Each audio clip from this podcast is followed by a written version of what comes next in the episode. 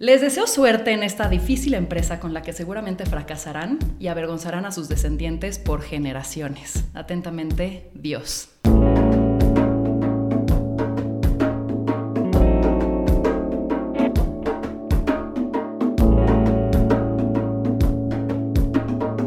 Esto es Más cabrona que bonita. Marco Colín está en la casa. ¿Cómo estás, Marco? Muy contento de estar aquí. Feliz. Yo estoy feliz de la conversación que podamos tener tú y yo. Y te voy a presentar para ese par de personas que nos escuchan poco curiosas que no te conocen, o para ese par de personas que nos escuchan, punto. Eh, para mí, Marco, eres uno de los cuates que mejor, mejores historias cuentas y mejores anécdotas cuentas de esta vida. Me parece que tienes un humor obscuro y elocuente, le eres irreverente a la vida con la ironía.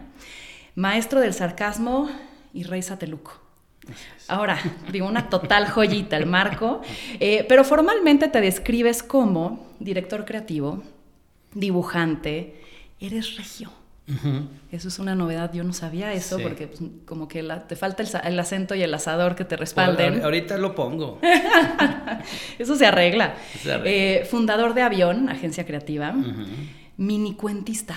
¿Qué es eso? ¿Un cuentista con menos tiempo? Sí, eso fue algo en el Twitter de hace muchos años. Era muy diferente Twitter, si te acuerdas. Y, entonces eh, había más posibilidades como de desarrollar eh, cosas creativas y que más gente te pudiera ver. El algoritmo, todo era diferente.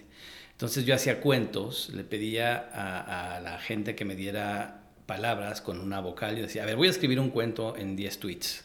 En tweets de 140 caracteres, como eran entonces. Ya. Entonces decía, mándenme palabras que empiecen con A. Las 10 primeras palabras van a ser incluidas en ese orden cronológico, una por tweet y va a ser una historia. Entonces yo lo iba improvisando. La mayoría de las veces en el tráfico, la verdad, o sea, esto únicamente puedo decir que lo hacía en el tráfico. Entonces de ahí lo de minicuentista. Los cuentos existen, ajá, como tal, digitalmente, no están impresos, no están en ningún libro. Es uno de los miles de proyectos que eventualmente tendré que rescatar o no pero por eso me considero mini cuentista. Está padrísimo. Oye, te diviertes en esta vida, ¿no? Te ríes de ella, por ella, con ella. ¿Naciste con esta bella actitud? Pues, yo creo que en redes sociales trato de manejar una imagen muy agradable, simpática. A veces se me sale lo amargo. Eh, o sea, ¿es alter ego o realmente es genuinamente Marco? Yo creo que es genuino, pero también tengo un lado muy oscuro. Okay. Como todas las personas. Pero yo es, elijo lo que quiero mostrar y lo que no. La gente que me conoce bien me conoce realmente en estos dos Esa lados. dualidad. Y tampoco es que sea un monstruo, ni, ni mucho menos, pero puedo ser. O sea, mi parte oscura es más como explosiva, eh, eh, impaciente. Eh, y, y, esto de repente como que para lo que yo hago en, mi chamba, pues no, no, no, te genera una buena impresión. Hay mucha gente que lo hace, ¿eh? Sí. Pero hubo un momento de mi vida en que elegí no escarbar el lado oscuro que yo tengo y exponerlo en redes sociales. Y de hecho esto tiene mucho que ver con, con lo que hago ahora, porque antes me peleaba, discutía, me, enganchaba en conversaciones. Y un día Monse, mi, mi esposa y que es mi, mi, partner en mucho de lo que hacemos, me dijo, ¿sabes qué? Estoy este, avergonzada, apenada por, por, ti, por todo lo que haces y cómo te manejas en Twitter. Qué triste que te estás peleando con personas que no conoces, insultando y tal, cuando podrías estar haciendo un chorro de cosas creativas, ¿no? Y esto fue, me acuerdo, hace más de 10 años. A raíz de esa conversación, la verdad, me dolió mucho, me enojé mucho, porque cuando te confronta la persona que más te conoce... El espejo, ¿no? Te duele el espejo, durísimo. Y dije, pero puta, al, al final sí, tiene razón. Y me la tragué y traté de cambiar. De repente sale, o sea, sale esta parte oscura de Marco, pero a raíz de que empecé a crear cosas, se han venido desenvolviendo una cantidad de acontecimientos extraordinarios a partir de mi manejo en redes sociales. Mira, ahorita vamos a retomar ahí, ahí el punto. Eh, porque, a ver, dos cosas interesantes que también encontré es, ¿crees que es una vulgaridad decir que estás aburrido? O sea, para ti lo peor que podría pasarte es aburrirte, lo peor es encontrarte con un personaje aburrido. Sí, eh, sobre todo cuando hablas en un contexto de publicidad, creatividad, diseño, de alumnos de estas eh, artes liberales, ¿no? de, gente que quiere cambiar el mundo y de repente que, que, se... Porque leo mucho Twitter, ya no me meto tanto, ¿no? Eh, y cuando dicen que están aburridos se me hace como, es, es, un insulto, ¿no? Creo que, o me acuerdo cuando mis hijos estaban chiquitos, ah, es que estoy aburrido, ¿no?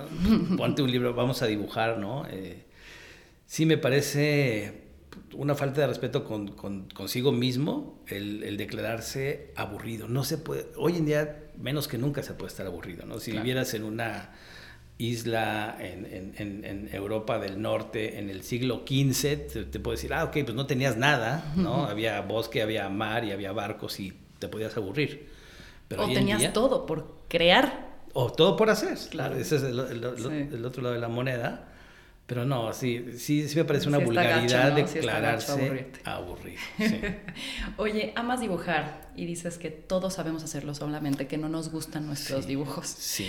Cuéntanos, tú estás incitando a la gente a dibujar. ¿Para ti qué significa dibujar? Pues creo que es, fue una herramienta muy importante cuando era niño para poder sacar lo que fuera que yo tuviera adentro, ¿no? Y superhéroes en su momento, me acuerdo de esta obsesión de Batman y tal. Y cuando llegas a la escuela y dibujaba, digamos, un poquito mejor que la mayoría de mis compañeros, y siendo yo el más chiquito del salón y el que tenía la voz de más pito del salón, era como, ya sabes, el, el, el, más vulnerable, entonces eso también me generó como un sistema de autodefensa. Ah, pues me acuerdo el, más bully del salón, ¿no? Este, esto fue, no sé si en secundaria o en prepa, que quería algo para su novia, entonces me pidió que le dibujara, no sé qué. entonces es un sistema de defensa, pero también es un sistema como de, de incorporación a la sociedad, ¿no? de identidad. ajá, de identidad y te amalgama y te forma, ¿no? Y es algo que me gustó, ¿no? Como, ah, e, ese es el güey que sabe dibujar. Es una terapia, es un escape, es, es, es, es, una forma de meditar, es una forma de conectarte contigo mismo. O sea, yo, soy una persona que no tiene creencias religiosas, ni pienso que hay nada después de que mueres, ni mucho menos. Eh, me sirve para encontrar algunas respuestas, ¿no? Claro, claro. Oye, ¿y dibujas para ti, para los demás? ¿Es un fin o es un medio? ¿O todo lo anterior? Sí, es un poco todo. O sea, primero empiezas dibujando para ti creo, en mi caso. Me da muchísimo placer hacerme reír. Tengo una parte como muy humorística, de repente tengo otra faceta más artística, en fin, son varias cosas. Primero busco como hacerme feliz a mí. Al poco tiempo de empezar a publicar en redes sociales, cuando en México, coincidentemente con Estados Unidos, hace 10 años empieza a hacer todo esto más grande y más grande, empiezas a ver que si publicas cierto tipo de cosas, tienes más aceptación con cierto tipo de gente. Entonces también dibujas para la tribuna un poco. Pero como lo puede hacer alguien que dibuja un cómic. He desarrollado ideas de cómics, ¿no? Como Los Mamadores o Salo, que es el niño judío que ama la Navidad, que es adorado por todo mundo, ¿no? Este, mis amigos católicos, mis amigos judíos, todos lo, todos lo aman. Eh, y entonces me hacía reír a mí, pero también hacía reír a la gente. ¿Qué te da más gozo? ¿Reír tú o hacer reír a la gente? Creo que sí me hace reír a la gente. ¿eh? Es una cosa increíble. Bueno, en las dos oportunidades que he tenido de hablar con, pues, con eh, la gente a la que invitas a, tus conferencias, todas estas mujeres, y, en muchas otras conferencias también de, de, alumnos de comunicación, diseño, sin ser un stand-up comedian, porque no lo soy, soy muy malo, pero hay una gran satisfacción cuando presentas tu trabajo y de repente logras sacar unas carcajadas y entiendes esta sensación de euforia y, de dependencia de la carcajada que tienen los, los comediantes, por ejemplo. ¿no? Entonces, sí. sí. creo que es muy importante el reconocimiento. O sea, somos animales sociales y lo que hacemos debe de generar un reconocimiento de la gente. O sea, por eso somos personas públicas en ciertos diferentes eh, niveles, pues, ¿no? Pero, pero también hoy en día los medios que tenemos a nuestro alcance le permiten a todo mundo ser personas públicas y a todos tener este tipo de interés y reconocimiento. Justo hablando del reconocimiento, tú decías, yo quise como alargar esa faceta que tienes de niño cuando llegas con tu mamá y le enseñas el dibujo, sí, ¿no? Sí, sí. Y acá como mi pregunta era, ¿cuál sería tu máximo y más grato reconocimiento? En cuanto al trabajo, eh, digamos, estoy en una transición, justo lo que te platicaba antes de empezar a grabar, de, de empezar a tomar mi trabajo artístico de manera más seria y es cuando más trabajo he tenido con desarrollar algo que, que me guste. ¿no? Hay muchas cosas que a mí me gustan y que de repente en el medidor que uso para eh, eh, mi trabajo, que es Instagram, los likes de repente bajan, pero a mí me fascina eso, ¿no? Entonces te, te, confrontas. ¿Te sientes feo? No, no, yo... Pero dices, chale, ¿por qué no? Si a mí me encantó, güey, ¿no? ¿Por qué no es popular? Creo que te da un sentido comercial, eh, pero estoy en esa transición. Entonces la satisfacción, te voy a decir, últimamente que he estado explorando y pintando y, borrando y tirando la basura y rompiendo y repintando y volviendo a explorar y revisitando lo que he hecho hace 10 años y parándome otra vez de nuevo enfrente de la tela y volviendo a pintar y volviendo... La mayor satisfacción es que yo esté feliz con lo que yo hago, que me sienta orgulloso, que lo pueda sacar sin ningún tipo de vergüenza. Eso. Eso, ¿no? O sea, si va a ser un, lienzo blanco con un punto negro al centro, pero hay toda una historia detrás, y hay un trabajo y hay una idea. Eso, ahorita, la verdad, ya no me interesa ser feliz a la gente. No me importa lo que diga la gente de mí. si hay un interés por coleccionar la obra, o por supuesto, eso es algo que me interesa. Pero no modifica la esencia de No quiero modificar, exacto. Yo no quiero hacer cosas por encargo. Decías también de una, una, frase de Duchamp, ¿no? No todos son artistas, pero todos son unos pinches críticos. Exacto. de la mano de exponer cosas en las redes sociales está la crítica. Yo empecé a publicar eh, eh, en un blog, o sea, en la plataforma Blogger, como tal, que ya no existe. Y me di cuenta muy pronto de que hacerlo equivalía un poco a pararte desnudo enfrente de una audiencia infinita de desconocidos.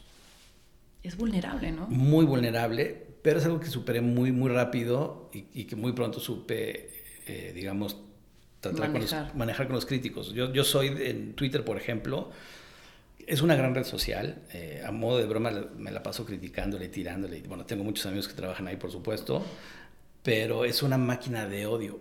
Porque Twitter no es otra cosa que el reflejo real de la sociedad, ¿no?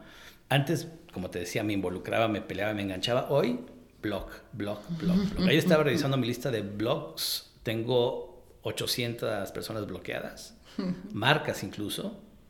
Pero que, que, te contestan así de, ah, me gente, lo que haces. No. Ah, la chingada, no me, vale, me vale Es muy raro que, te voy a decir cuándo empezó esto, sobre todo de manera muy radical, eh, cuando AMLO fue electo presidente. O sea, creo que ahorita y no me interesa como que sea el tema central de la plática, porque qué hueva y no es el objeto de esta conversación.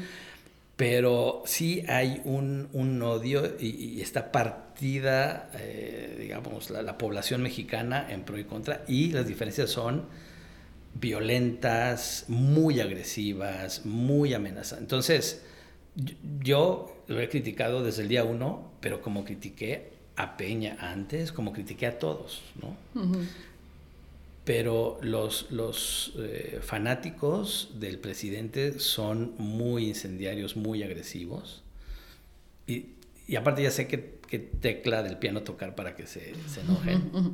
y ahí fue cuando empecé a bloquear. Pero, digamos, era en contra de mi trabajo en función de lo que había dicho el presidente. Creo que acaba de tomar posesión y les dijo corazoncitos a unas reporteras, que es un tema pues, relevante, ¿no? Claro, y más la, coyuntura que ahorita estamos viviendo y Me Too y todo este Exactamente, entonces fue como de... Y yo hice un dibujo en el iPhone, que, es otra cosa, las cosas que más éxito tienen son las que hago en mi iPhone, así en el coche. tal cual era un corazoncito negro y decía con letras blancas, corazoncitos tu puta madre. ¿No?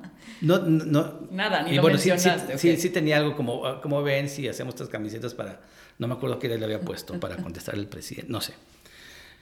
Y bueno, obviamente muy, el, tweet más likeado y retuiteado y no sé qué, pero también me llovieron una cantidad de insultos, amenazas, mentadas de madre y, y me dio mucho gusto, porque eso me indicó que estaba haciendo lo correcto. ¿Hacia dónde va la publicidad ahora? O sea, ahorita quiero que entremos más hacia hacia avión. Primero, ¿qué te, qué te empujó a, a, ser emprendedor? A aventarte a decir, vamos a construir avión. Y quiero que me cuentes también cómo, cuál, es tu visión de hacia dónde la quieres llevar con todos estos cambios de la industria. Mira, avión es, eh, y así lo dice la página, es una agencia de publicidad, comunicación y diseño, pero entre más tiempo pasa lo veo más como una oficina. Y de hecho me he cuestionado cambiar la página y cambiar la nomenclatura de la empresa a Oficina de Comunicación, Publicidad y Diseño. A diferencia de muchos de mis colegas, y esa fue una de las razones por las que abandoné la última agencia en la que estuve asociado y abrí esta otra, no, no me importa crecer. O sea, para mí el tamaño de la empresa no es importante. Ya lo, tal vez suena muy mamón, pero ya lo tuve todo. Ya fui presidente de Leo Burnett, Corner Office, con todos los beneficios y responsabilidades que eso trae. Eso ya lo tuve. Eh, y después tuve la oportunidad de empezar de cero y, volver con un amigo de toda la vida, empezar a, ser creativos como lo habíamos sido hace 20 años, arrastrando el lápiz, dibujando, creando, presentando, produciendo con los clientes. Y entonces ahí redescubrí la parte que más me gusta del negocio. Hoy en día Avión es esta oficina de comunicación, publicidad y diseño que tiene un número limitado de clientes, que no aspira a tener millones de clientes, que tiene un formato de trabajo muy flexible, donde manejamos clientes de todos tamaños, nacionales, internacionales, chicos, medianos, grandes, pero donde todo el trabajo lo hacemos los dueños de la agencia.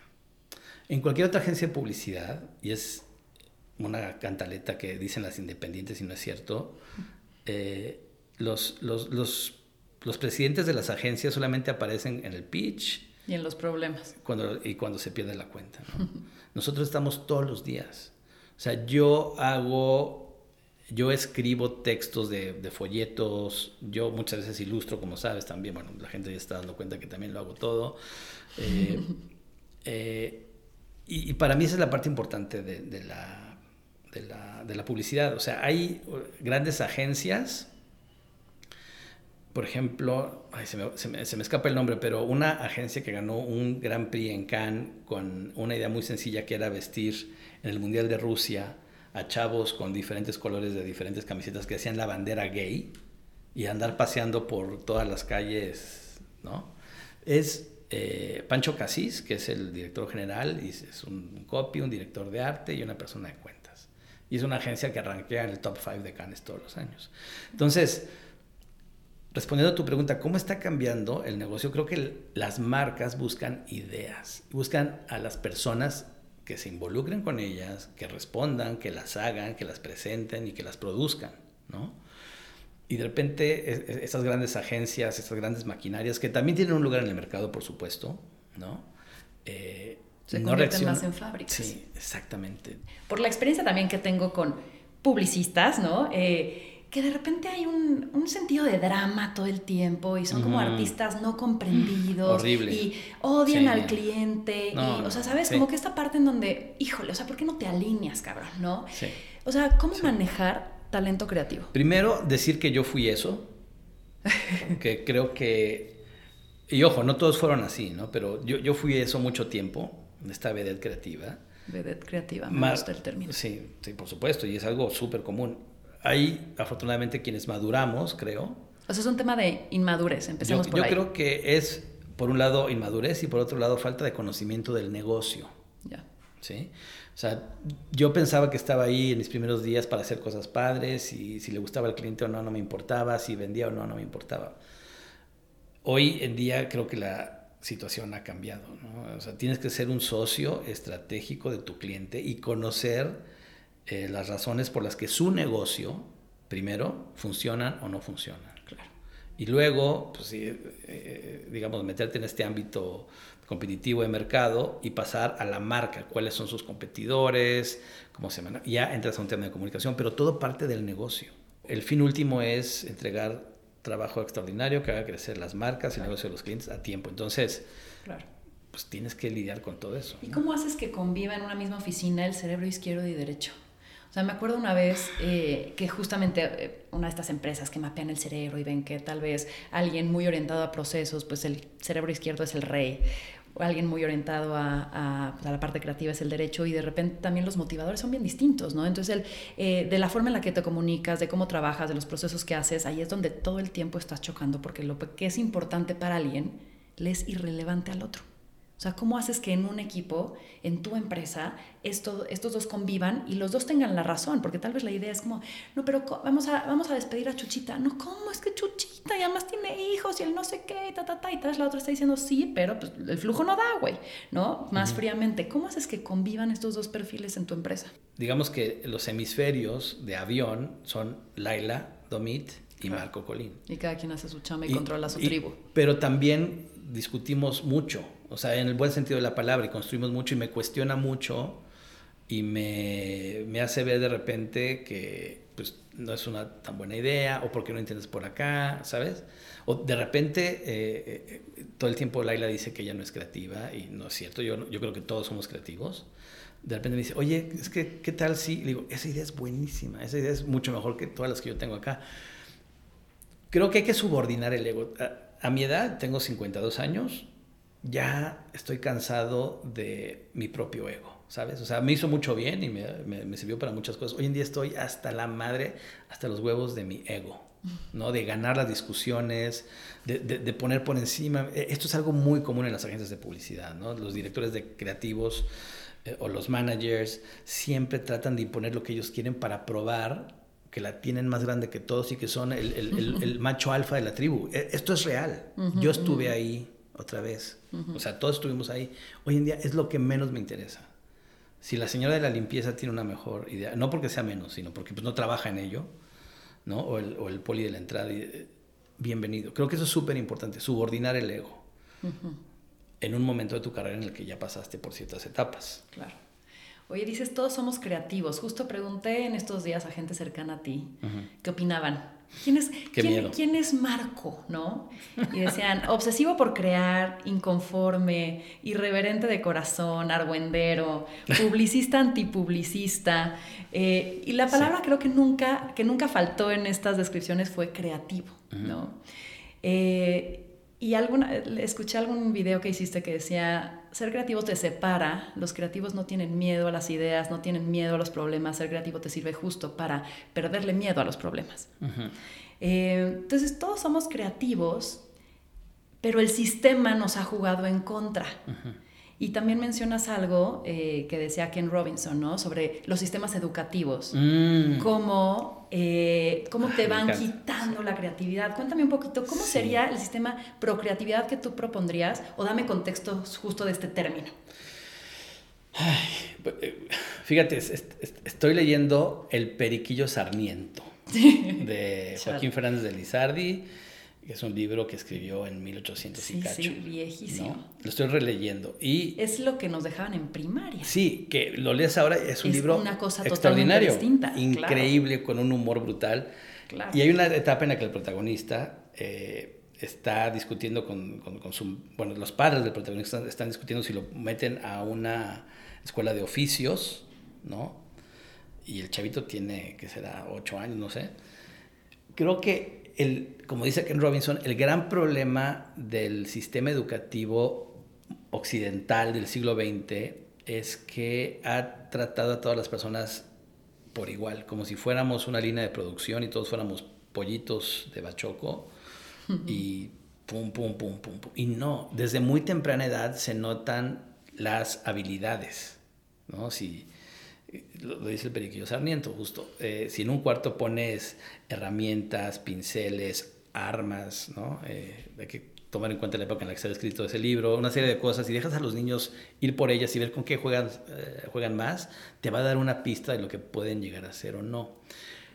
Mm. Lo más padre del ejercicio de, de, esta plática TED, creo, de, de Ken Robinson, es que cuando le pides a los alumnos de primero, segundo, tercero, cuarto, quinto y sexto de primaria que levanten la mano y que eh, digan cuántos de ellos quieren ser pintores. En primero levantan casi todos, en segundo son menos, en tercero son menos.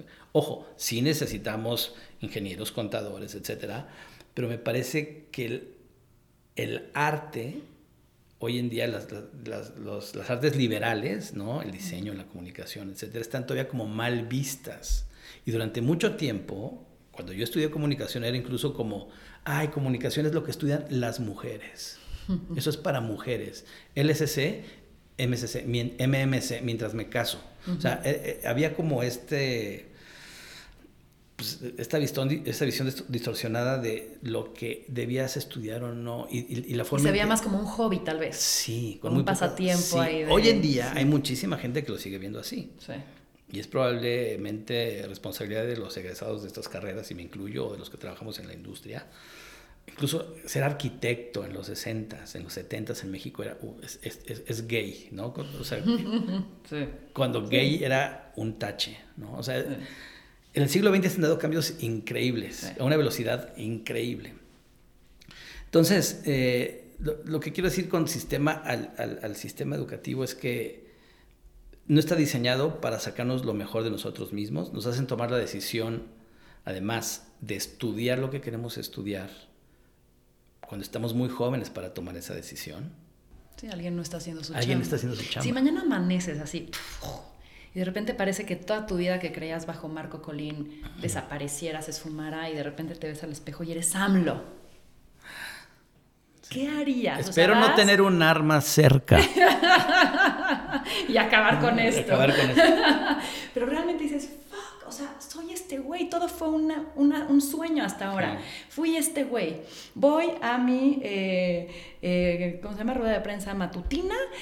¿Qué pedo? ¿Qué harías, güey? Primero, Imagínate un día en los zapatos de AMLO. ¿Qué harías yo, tú? Yo, yo, cancelaría esas ruedas de prensa. Subordinaría o sea, me arrancaría de tajo las cuerdas vocales, armaría, la tendría que hacer por escrito en la computadora y traería expertos de, todos los temas, sí, expertos en economía, en ecología, desarrollo sustentable, educación, tecnología, comunicaciones, expertos, que se encarguen expertos. Entonces, pues eso, traer expertos. Deseo que esta pesadilla no se te cumpla, papá, porque sí lo pasarías muy mal, al parecer. Oye, volviendo a lo que está interesante, ¿quién es Bernardo y Maca? Bueno, son dos eh, adolescentes, eh, dos personas increíbles. Eh, luminosas, eh, muy buenas personas, son mis hijos. Exacto, las creé yo. Sí, sí, en una coproducción con, una, señora con la que vivo, con Monse. Este, y... ¿Cómo es Marco como papá? Pues habría que preguntarles a ellos, ¿sabes? Pero bueno, tú tienes tu percepción. Extraordinario. No, no, yo creo que... pues trato de no, aunque a veces caigo ahí, eh, dice, va, esa es una dad joke, ¿no? Está malísimo tu chiste. Soy muy, todo el tiempo estoy haciendo bromas, este, me gusta estar pendiente de lo que están haciendo, trato de tampoco ser como muy duro y darles como indicaciones de que tienes que hacer esto, ¿no? Este, trato de ser, trato de guiar, de acompañar, de dar soluciones y de poner en la mesa pues, digamos, las posibilidades de hacer todo lo que quieran hacer. Pero con mucha libertad. Pues yo les doy libertad, sí, por ejemplo... Eh, Pero estudiaron diseño porque a mí me hubiera gustado hacer eso. Exacto. No, bueno, Maca, fíjate, curiosamente Maca estudió maquillaje de efectos especiales en Toronto, en una escuela que se llama... Eh, ¿Cómo? Es SMU, una cosa así en Toronto. Un, papá muy involucrado. Sí, exacto. No, sé, no, la fuimos a llevar a la escuela y la visitábamos y todo. CMU, CMU. Este, y ella tiene una carrera, eh, digamos, eh, en ese sentido, ha estado en, series, estuvo en Club de Cuervos, hace películas, hace comerciales y, y, le encanta. Y es, sí creo que tuvo gran influencia mía porque yo la llevaba a los sets de, chiquita y ella se enamoró del set y luego veía este programa de maquillaje, me imagino que junto una cosa con la otra y tal, ¿no? Bernardo estudió diseño, también puede que sí, los haya influenciado yo, pero yo no le dije, tienes que estudiar diseño, no. Pues sí dibujaba Era lo único que le iba a pagar. Exactamente, no tenía posibilidades, no tenía posibilidad. Yo creo que ellos están siendo lo que ellos quieren ser.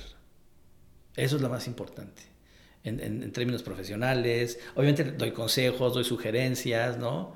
Eh, Oye, ¿crees que el mundo actual, o sea, porque hay mucha, como mucha discusión a partir de si la tecnología está impulsando a que estos chavos sean más creativos o los está limitando, secuestrándolos en una pantalla? ¿Cuál es tu punto de vista en cuanto a eso? Fíjate, en el caso de mis hijos es todo lo contrario. Ya te he platicado lo importante que es para mí y bueno, y, pasa mucho en los chavos de su generación, ¿eh? porque he dado muchas conferencias en universidades. Y me he cansado de decirles, usen sus cuentas de Instagram para promoverse. Pero otra vez, voy a dar conferencias y los chavos son muy están viviendo como en un caldo de conformismo y un poco como de, vale, de valemadrismo.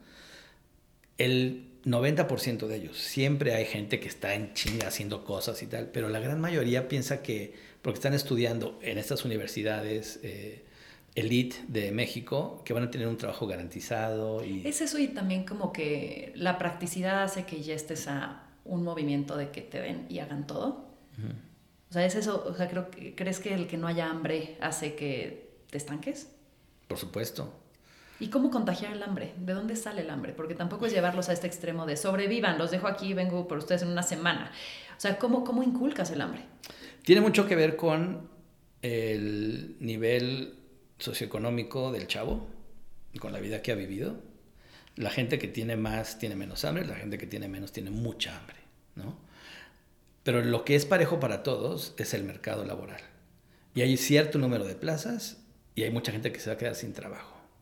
Y esto es, yo empiezo mis conferencias como tú has visto, ah, jajaja, y vamos a cantar y reír y ríanse, pero al final les digo, no hay trabajo para todos ustedes.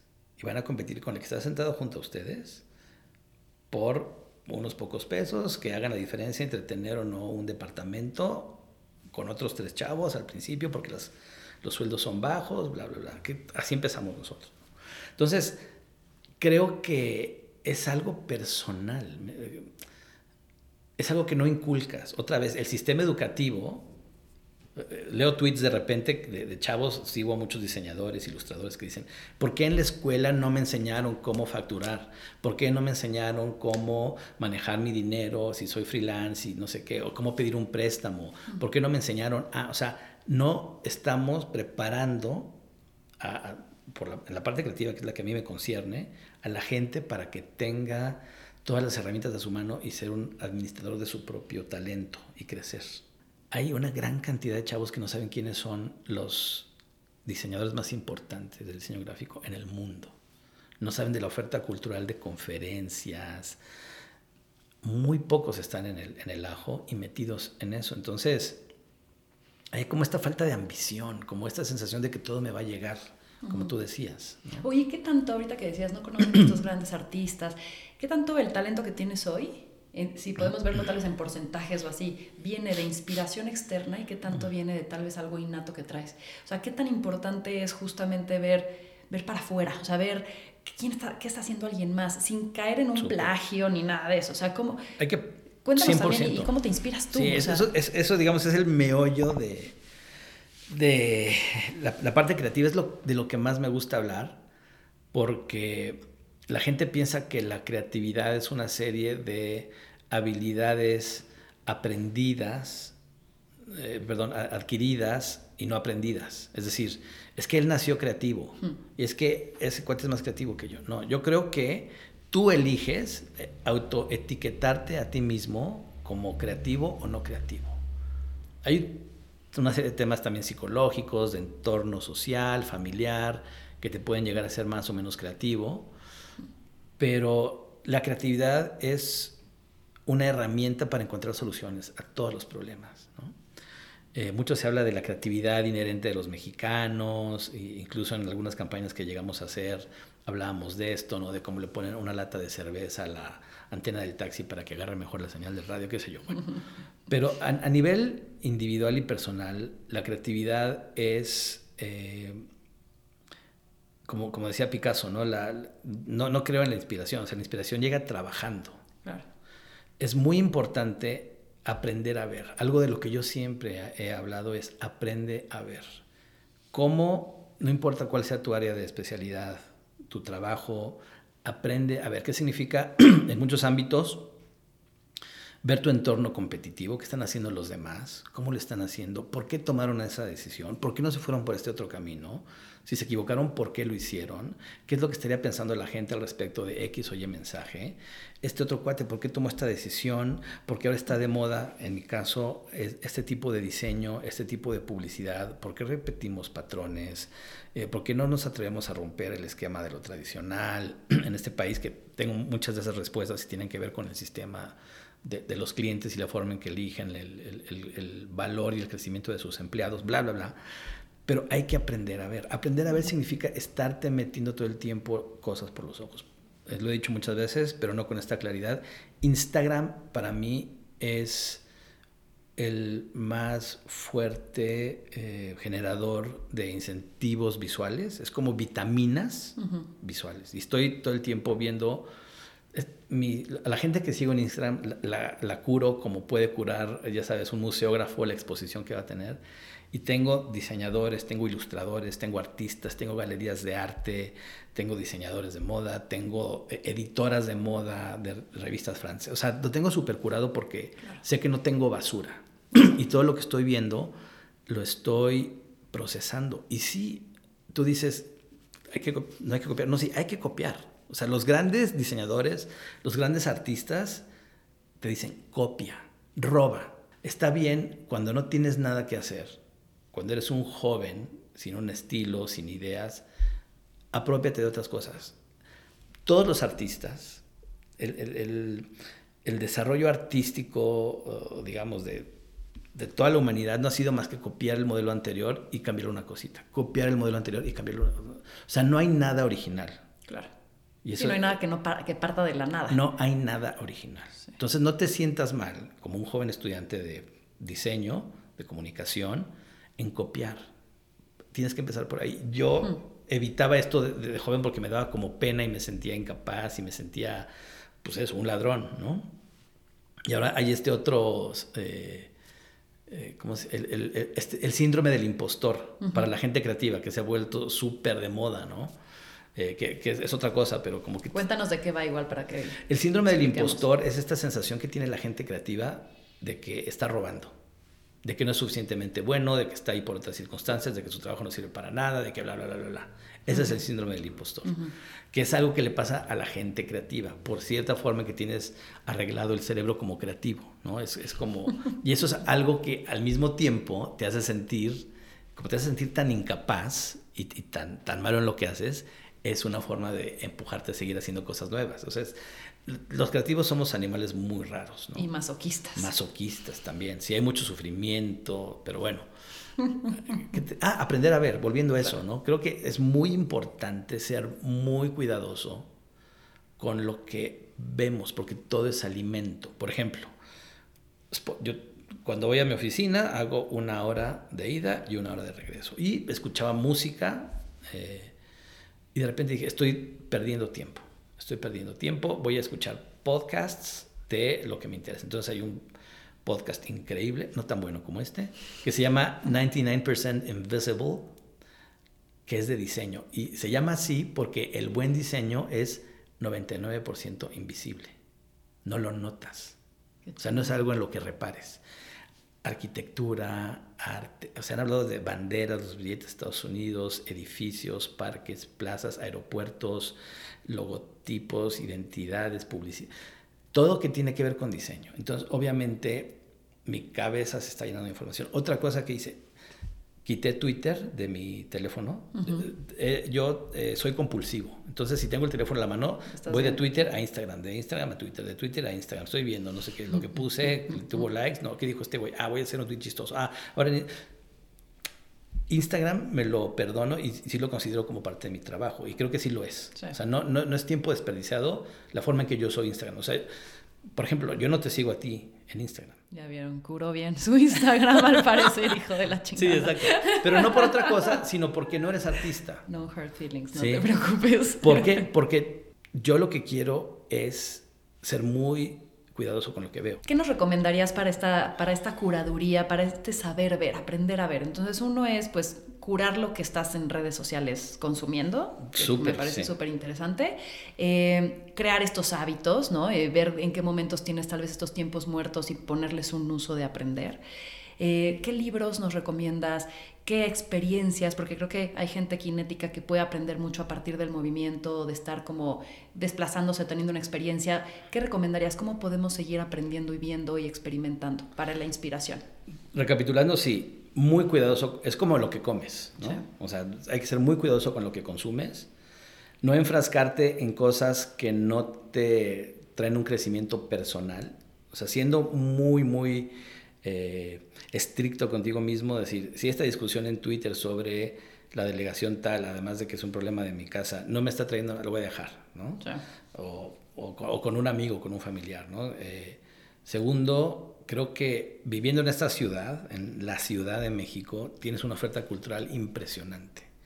En museos, en galerías, en conciertos, hay lucha libre, o sea, toda esta amalgama de cultura popular que produce la Ciudad de México, que aparte es un cliché que como creativos siempre nos han educado, ahí sí bien, tienes que consumirlo todo. Tienes que saber de las novelas, tienes que saber de fútbol, tienes que saber lo, lo que está consumiendo tu target, lo debes asimilar. Y, Ahora se ha vuelto más complejo porque hay muchos canales, y está Netflix, y está Amazon, y está HBO, y, pero bueno, hay que tratar de estar en todo y si no puedes consumirlo directamente, encontrar a estas personas que te van a dar de qué trata, ¿no?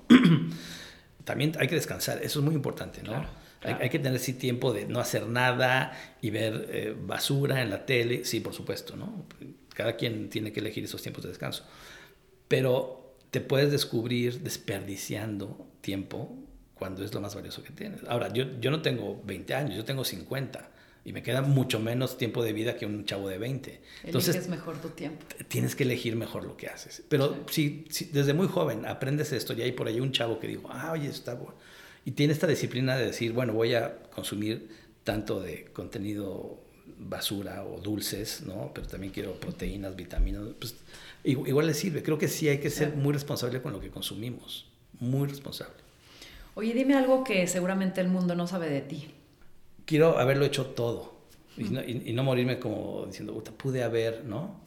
Entonces, hay como una, la doble cara de la moneda es puta, va a haber muchos, este, muchas frustraciones porque no te va a dar tiempo de hacerlo todo, pero sí tengo como esta sed de hacer más y más y más y más cosas. Y soy muy desordenado. otra cosa que la gente no sabe es que en este afán de eh, querer hacerlo todo y por mi forma de, trabajar y la forma en que tengo puesto el cerebro, tengo un attention span muy corto.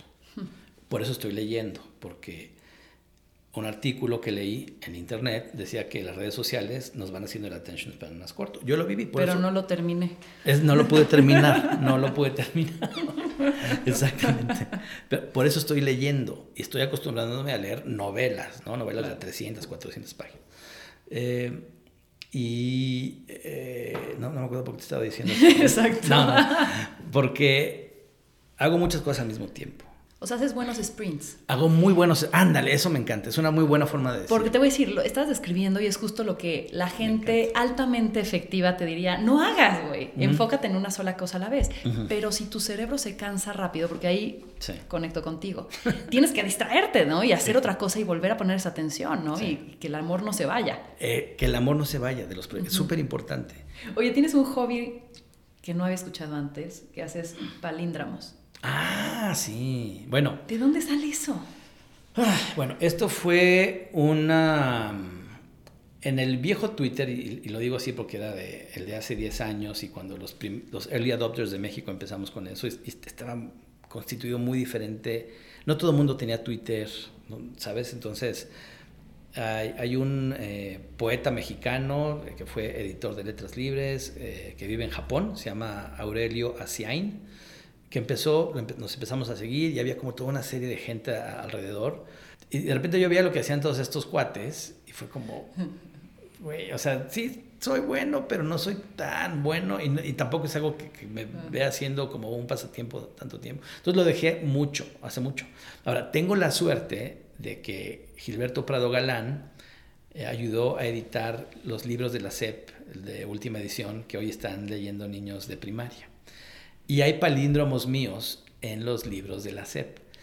El caso es que está muy padre que, pues, hay algo ahí que dejas de ese momento de tu vida, que quién sabe cómo, por rebotes del destino, acaba en un libro de la SEP y que muchos chavitos eh, conocen y que además yo no conocí. O sea, nosotros cuando estudiamos, bueno, tú eres mucho más joven que yo, pero en los libros de texto no, no estaban los palíndromos incluidos y es una gran forma de acercarles las letras a los niños, porque es un juego y es divertido y es ingenioso.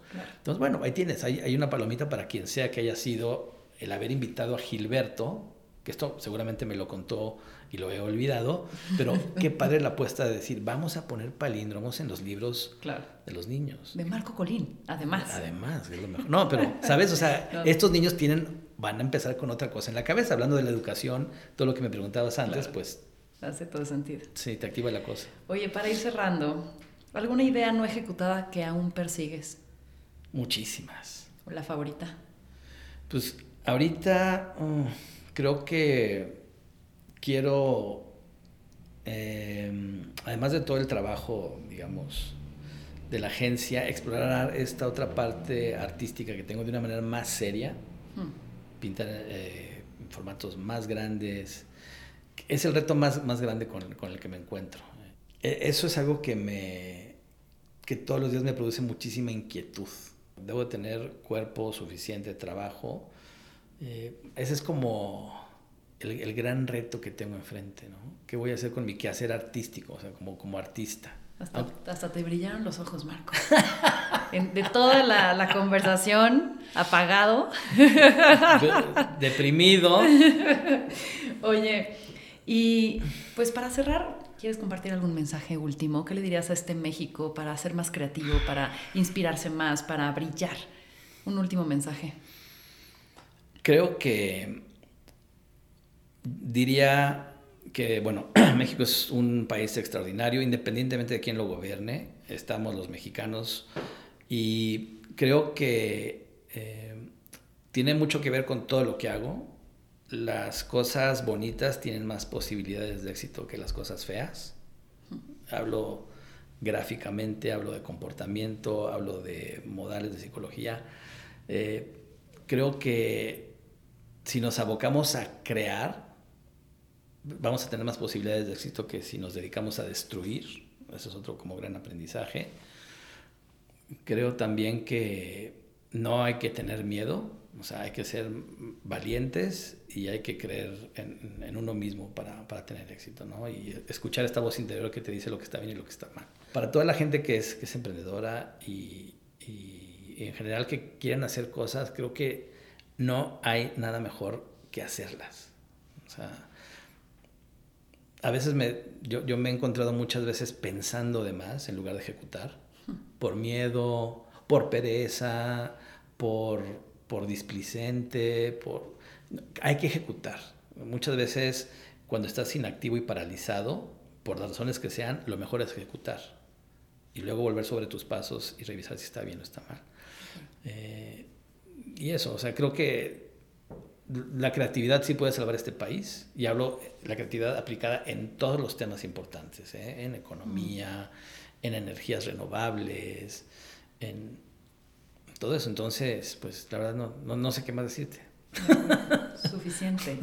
Oye, Marco, ¿dónde te encontramos para poder seguirte y que no nos sigas de regreso? No los voy a seguir a nadie, pero... No, en Twitter sí Sí, porque los voy a joder y los voy a bulear. Y... No, no, no, ya es nada de eso. Es eh, tanto en Instagram como en Twitter, es arroba marcocolín guion bajo. Arroba marcocolín guion bajo y me encuentran. De repente Twitter no pasa nada, pero cuando pasa es fenomenal, es chistoso, y, pero en Instagram es como más consistente. Padrísimo. Hoy voy a cerrar con, en palabras de Colín, perder miedo al ojo en blanco y empezar a improvisar es una invitación a hacer cosas increíbles que esto fue más cabrona que bonita. Muchas gracias, Marco, por estar aquí. Ah, me encantó, me encantó.